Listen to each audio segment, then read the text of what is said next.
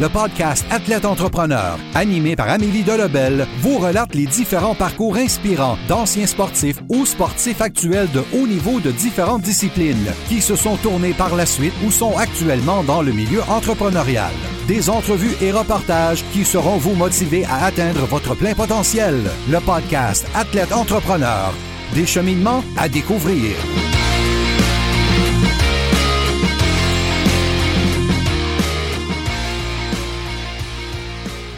Bonjour à tous, ici votre hôtesse Amélie Delebel et je suis très heureuse de vous accueillir sur mon podcast Athlète Entrepreneur pour cet épisode 106 sur la force de la famille avec le boxeur Masloum Akdenis. Athlète Entrepreneur est un podcast qui a pour but de motiver les athlètes ou anciens athlètes qui souhaitent se lancer en affaires. Avant de vous parler de mon invité du jour, si vous avez déjà un podcast ou vous souhaitez en lancer un, je vous recommande l'hébergeur Blueberry que j'utilise également. Pour obtenir un mois d'essai gratuit sur cette plateforme, simplement allez au ameliedelabel.com baroblique blueberry, B-L-U-B-R-R-Y. Pour cette émission, j'ai le plaisir de discuter avec Masloum Agdenis, un boxeur professionnel encore invaincu, lui qui présente une fiche de 13-0-0, dont 7 KO dans la catégorie des poids super légers. Comme si son emploi du temps n'était pas assez chargé, le Montréalais de 23 ans est également entrepreneur, lui qui est propriétaire de deux restaurants à Longueuil, soit le Royal 21 et le Pizza Favori. Sans plus attendre, je vous laisse à cette entrevue. Bonne écoute! Alors, je suis actuellement avec mon invité du jour, Masloum Akdenis. Salut Maz, comment ça va? Bonjour, ça va bien. Merci et toi? Ça va très bien, merci beaucoup. Alors, euh, tout d'abord, est-ce que tu pourrais nous expliquer qu'est-ce qui t'a euh, intéressé euh, à faire de la boxe, puis quel est ton parcours dans cette discipline depuis, depuis tes débuts?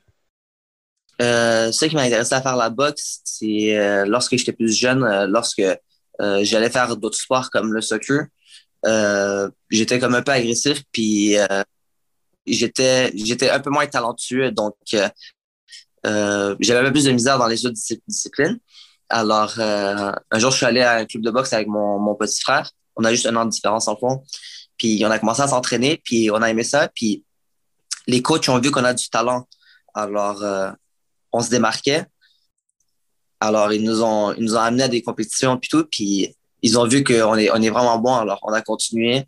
Puis euh, voilà, dans, dans ma carrière amateur, j'ai fait 50, 54 combats. Euh, j'en ai perdu cinq, puis j'en ai vengé quatre. Tout le reste, c'est toutes des victoires. Alors, euh, c'est comme un beau parcours amateur. Ensuite, j'ai tourné professionnel, ça fait déjà plus de trois ans. Parfait. Puis euh, justement, on avait vu que ta fiche jusqu'à présent, donc une fiche immaculée, 13 victoires, aucune défaite. Dans la catégorie, c'est super léger. Donc pour ceux qui connaissent un peu moins les, les divisions à la boxe, donc ça, c'est environ 140 livres, je pense. Exactement. Exactement. C'est chez les 140 livres. maintenant, notre, notre objectif, c'est de se rendre à 135, si on est capable, euh, ça, ça, nécessite un gros coupe de poids et beaucoup de discipline. Mais je pense que avec euh, comme les bons, euh, la bonne procédure, on serait capable de se rendre à 135 livres. Ça, c'est la catégorie des légers. Le fait, le fait de descendre de 5 livres, ça me permet de comme avoir un avantage physique sur mes adversaires. Donc, parfois, ça aide, ça aide beaucoup. Donc, Très l'objectif, ah, mais merci beaucoup de, la précision. Puis, euh, depuis tes, débuts dans, la boxe, c'est quoi, selon toi, ton plus grand défi? Puis, qu'est-ce que tu en as retiré pour la suite euh, de ton parcours?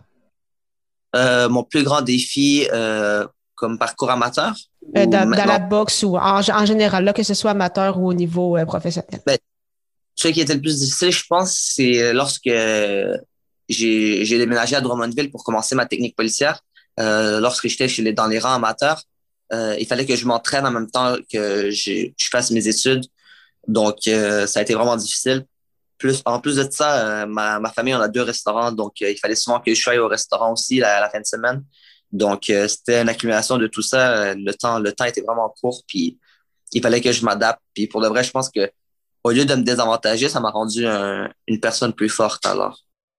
OK, quand même. Puis euh, justement, tu en as glissé un mot. Donc, euh, en plus justement de, de entraîné comme athlète professionnel, euh, c'est ça, mm-hmm. tu as également donc, deux restaurants à Longueuil, le Royal 21 et Favori Pizza. Qu'est-ce qui t'intéresse justement de, de ce milieu-là de la, de la restauration?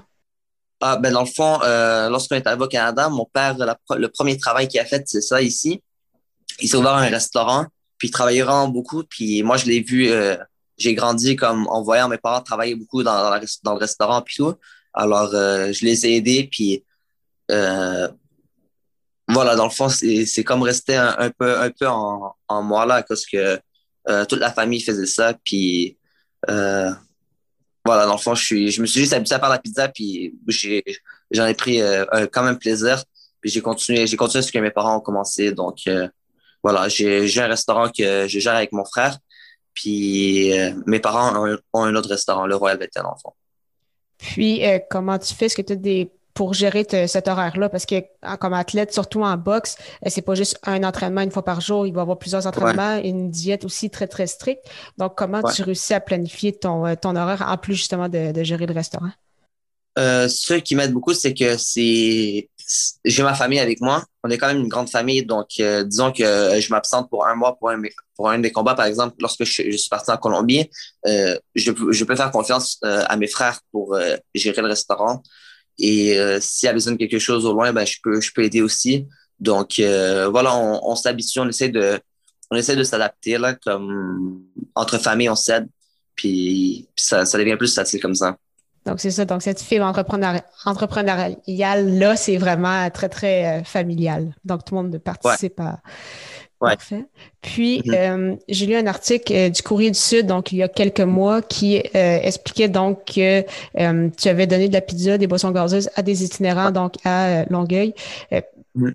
pourquoi, en fait, avoir fait ce, ce geste-là? Puis, qu'est-ce que ça représente pour toi, justement, d'être impliqué dans ta communauté?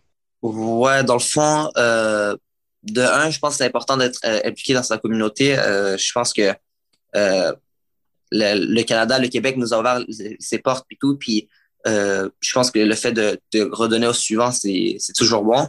Puis moi, comme, comme idée, je me suis donné, c'est donner aux personnes sans abri parce que souvent, quand je m'en vais m'entraîner à Montréal, je vois souvent des, des sans-abri, puis comme ils viennent me demander des trucs puis tout, mais disons que j'ai deux bartons dans ma voiture, ben, je vais donner ça au lieu, au lieu de donner de l'argent. Ou bien parfois, juste donner un peu d'argent, mais c'est ça, comme j'essaie de donner plus la nourriture et tout.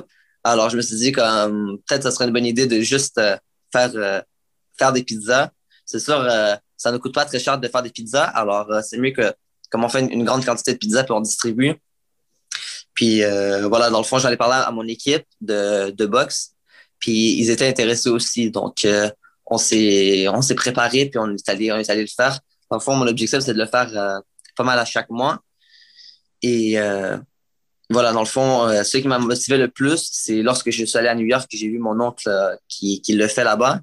Puis il est vraiment grand à New York. Là. Puis quand, il a commencé ça, au début, c'était petit, puis c'est devenu vraiment grand. Puis maintenant, euh, il, y a, il a comme l'aide l'aide de, de, sa propre ville de New York pour, pour faire son projet. Genre, il lui, il lui prête des voitures cette journée-là, puis il distribue des, des pizzas et du stock, etc itinérants. Donc, euh, c'est une motivation de plus. Puis voilà, je me suis dit, si, si mon oncle le fait là-bas, pourquoi je ne le ferais pas ici aussi alors?